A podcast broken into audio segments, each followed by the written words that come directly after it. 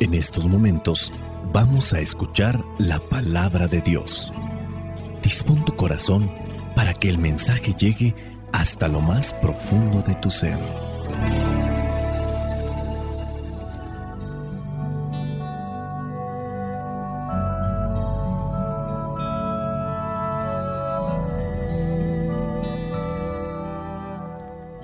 Hoy la iglesia presenta la fiesta de los santos arcángeles Miguel, Gabriel y Rafael.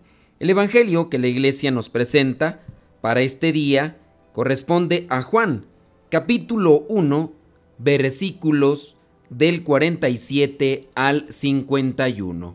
Dice así, Cuando Jesús vio acercarse a Natanael, dijo, Aquí viene un verdadero israelita, en quien no hay engaño. Natanael le preguntó, ¿Cómo es que me conoces? Jesús le respondió, Te vi antes que Felipe te llamara, cuando estabas debajo de la higuera. Natanael le dijo, Maestro, tú eres el Hijo de Dios, tú eres el Rey de Israel. Jesús le contestó, ¿me crees solamente porque te he dicho que te vi debajo de la higuera? Pues vas a ver cosas más grandes que estas. También dijo Jesús, les aseguro que ustedes verán el cielo abierto y a los ángeles de Dios subir y bajar sobre el Hijo del Hombre. Palabra de Dios, te alabamos Señor. Escuchar tu palabra es inicio de fe en ti, Señor. Meditar tu palabra es captar tu mensaje de amor, proclamar tu palabra, Señor, es estar embebido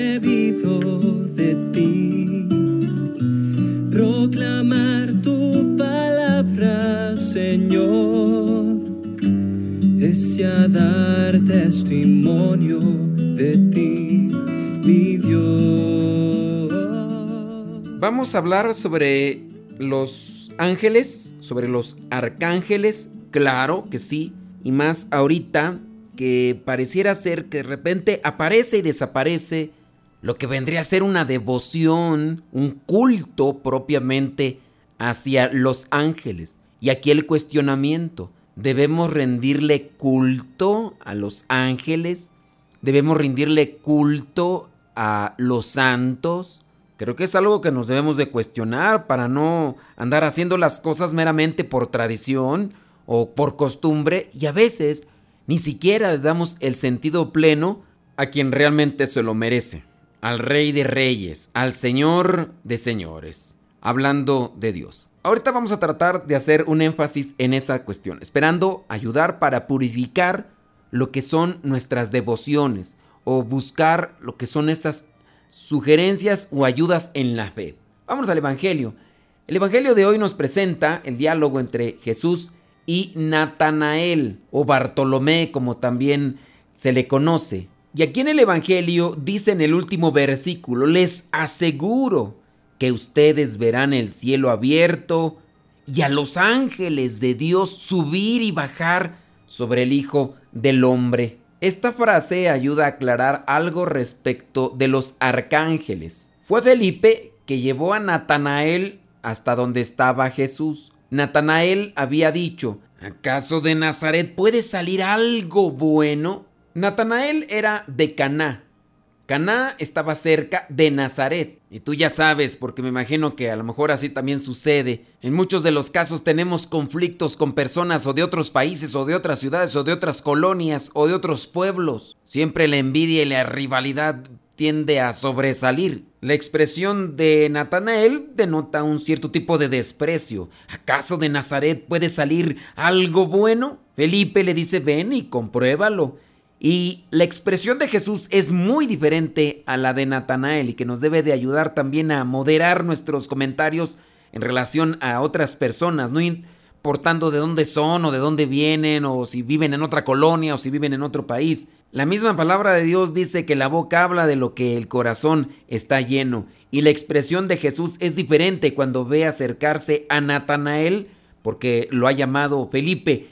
Y Jesús dice, ahí viene un verdadero israelita en quien no hay engaño. Y aquí presentamos la primera reflexión. ¿De qué manera nos referimos a los demás? ¿Despreciamos, ridiculizamos o hacemos a un lado a las personas solamente porque o son de otro color de piel o son de otro país o son de otra colonia? O en su caso son de otro pueblo, de otro rancho, como donde yo crecí. Si nosotros nos referimos así a las personas, esa no es una actitud cristiana. Jesús reconoce los principios y los valores porque Él mira más allá de las apariencias, Él mira el corazón.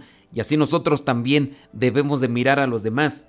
Ahí viene un verdadero israelita en quien no hay engaño. Y esto también lo dice porque dice que ya lo conocía. Le dijo, te vi antes que Felipe te llamara cuando estabas debajo de la higuera. Porque Natanael queda sorprendido. ¿Cómo es que me conoces? Pues porque te conozco, digo lo que eres. Una cachetada con guante blanco, si podemos verlo de esa manera, porque le está diciendo, yo opino de lo que he visto y sé. Tú andas hablando sin antes conocerme. Cuidemos nuestros comentarios de aquellas cosas que desconocemos o de las personas con las que no hemos tenido ese encuentro. Dice el refrán en boca cerrada no entra mosca. Y es que casi todos tendemos a opinar para ensalzar nuestro ego que siempre sobresale o en su caso quiere sobresalir. Y opinamos como conocedores de todo, aunque ni siquiera le hayamos visto en algún momento. ¿Acaso de Nazaret puede salir algo bueno? Cállate, hombre, si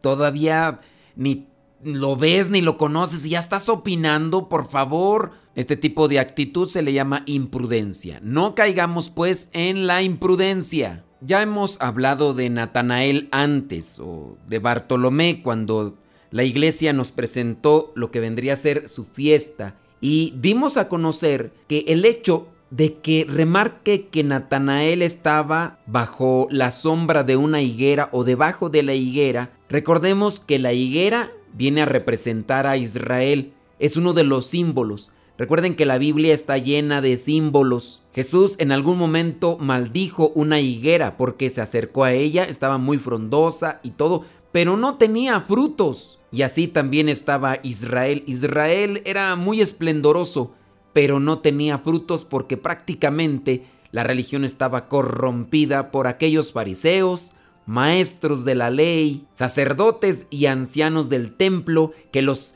venía a corroer la envidia. Pero en el caso de Natanael, que se encuentra debajo de la higuera, es o será entonces lo mismo que ser un fiel al proyecto de Dios con Israel, el proyecto de Dios para con Israel, el pueblo israelita auténtico. En este caso es aquel que sabe deshacerse de sus propias ideas cuando percibe que éstas no concuerdan con el proyecto de Dios, que a diferencia de los fariseos, de los maestros de la ley, no hacían, ni siquiera aplicaban el discernimiento, porque también Jesucristo llega a reclamarles y decirles, ustedes no han sabido interpretar la escritura, misericordia quiero, dice Dios, y no holocaustos, no sacrificios. En el caso de Natanael es una persona abierta que está bajo la higuera, es decir, que es fiel al proyecto de Dios para con este pueblo llamado, elegido. Natanael se convierte en seguidor de Cristo, después se convertirá en un apóstol, después de mirar las cosas que realizaba Jesús, comprendió que él era el Mesías, comprendió que Jesús era aquel que iba a ser enviado. Natanael llegó a comprender que el proyecto de Dios no siempre es como nosotros, los seres humanos, nos lo imaginamos o como quisiéramos que fueran. Natanael comienza a cambiar sus ideas, acepta a Jesús como su Mesías, como su Salvador, y esto se da en el momento. Por eso es que exclama en el versículo 49, donde dice, Maestro, tú eres el Hijo de Dios, tú eres el Rey de Israel. Y aquí presentamos el otro cuestionamiento. Con las pruebas que nos ha dado Dios en nuestra vida, ¿estamos realmente convencidos de que Jesús es nuestro Salvador? Vayamos ahora a la parte de los ángeles. Dice ahí en el versículo último, les aseguro que ustedes verán el cielo abierto y a los ángeles de Dios subir y bajar sobre el Hijo del Hombre. El Hijo del Hombre que está referido a Jesús propiamente. Hoy la iglesia, como mencionamos al inicio, tiene presente lo que es esta fiesta de los arcángeles. Gabriel, Rafael y Miguel son los únicos ángeles que aparecen con un nombre, con una misión específica. El nombre de Gabriel significa Dios es fuerte. El nombre de Rafael significa medicina de Dios. Y el nombre de Miguel significa quien como Dios. La palabra ángel significa mensajero. Los ángeles son mensajeros de Dios. Y en este caso solamente aparecen tres en la Biblia. Los arcángeles son aquellos que reciben una misión específica. La Iglesia Católica designa que para cada uno de nosotros Dios ha otorgado un ángel, en este caso el ángel de la guarda, el ángel guardián, estos ángeles que nos acompañan a lo largo de la vida. Los ángeles son fieles defensores de las acechanzas del enemigo, aunque nosotros algunas veces o muchas veces no les hacemos caso. Y queremos que en muchos casos los mismos ángeles nos liberen y nos resguarden de aquellas cosas en las donde nosotros mismos nos hemos metido, en este caso por voluntad propia. Hablar de los ángeles es hablar de seres espirituales que no podemos ver, pero que están ahí presentes y que nos acompañan día con día. Sabemos que Dios inspira, sabemos que Dios habla,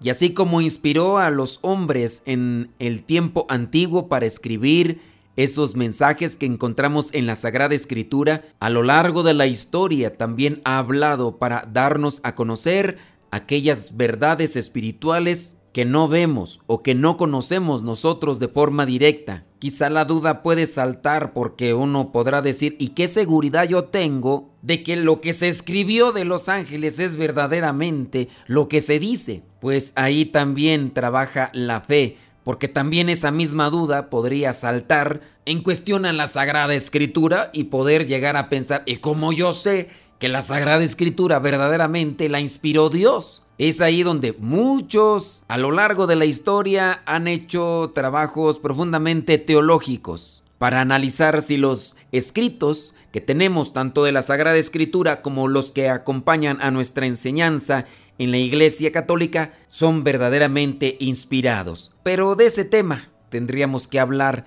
en otro momento. Apeguémonos a una reflexión práctica. Yo también soy un enviado de Dios Quizá no tengo apariencia de ángel, pero soy un enviado, uno que puede comunicar un mensaje de esperanza, de amor y de reconciliación. Ojalá abra mi corazón a la misma forma como lo hizo Natanael, que fue imprudente al hablar, pero también reconoció cuando su Salvador, cuando el Mesías estaba enfrente de él, y lo aceptó y lo reconoció y lo profesó de manera pública, tanto así que se convirtió en su seguidor y después en su anunciador.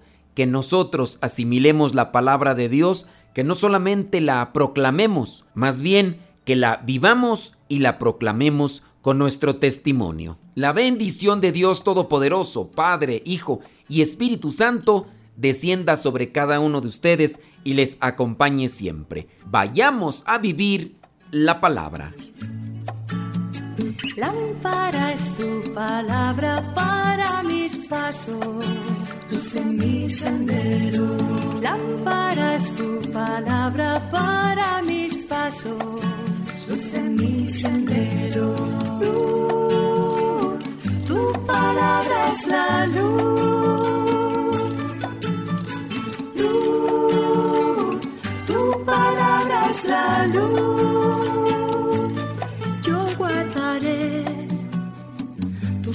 Mandamientos. Señor, dame vida según tu promesa. Lámpara es tu palabra para mis pasos, luz en mi sendero. Lámpara es tu palabra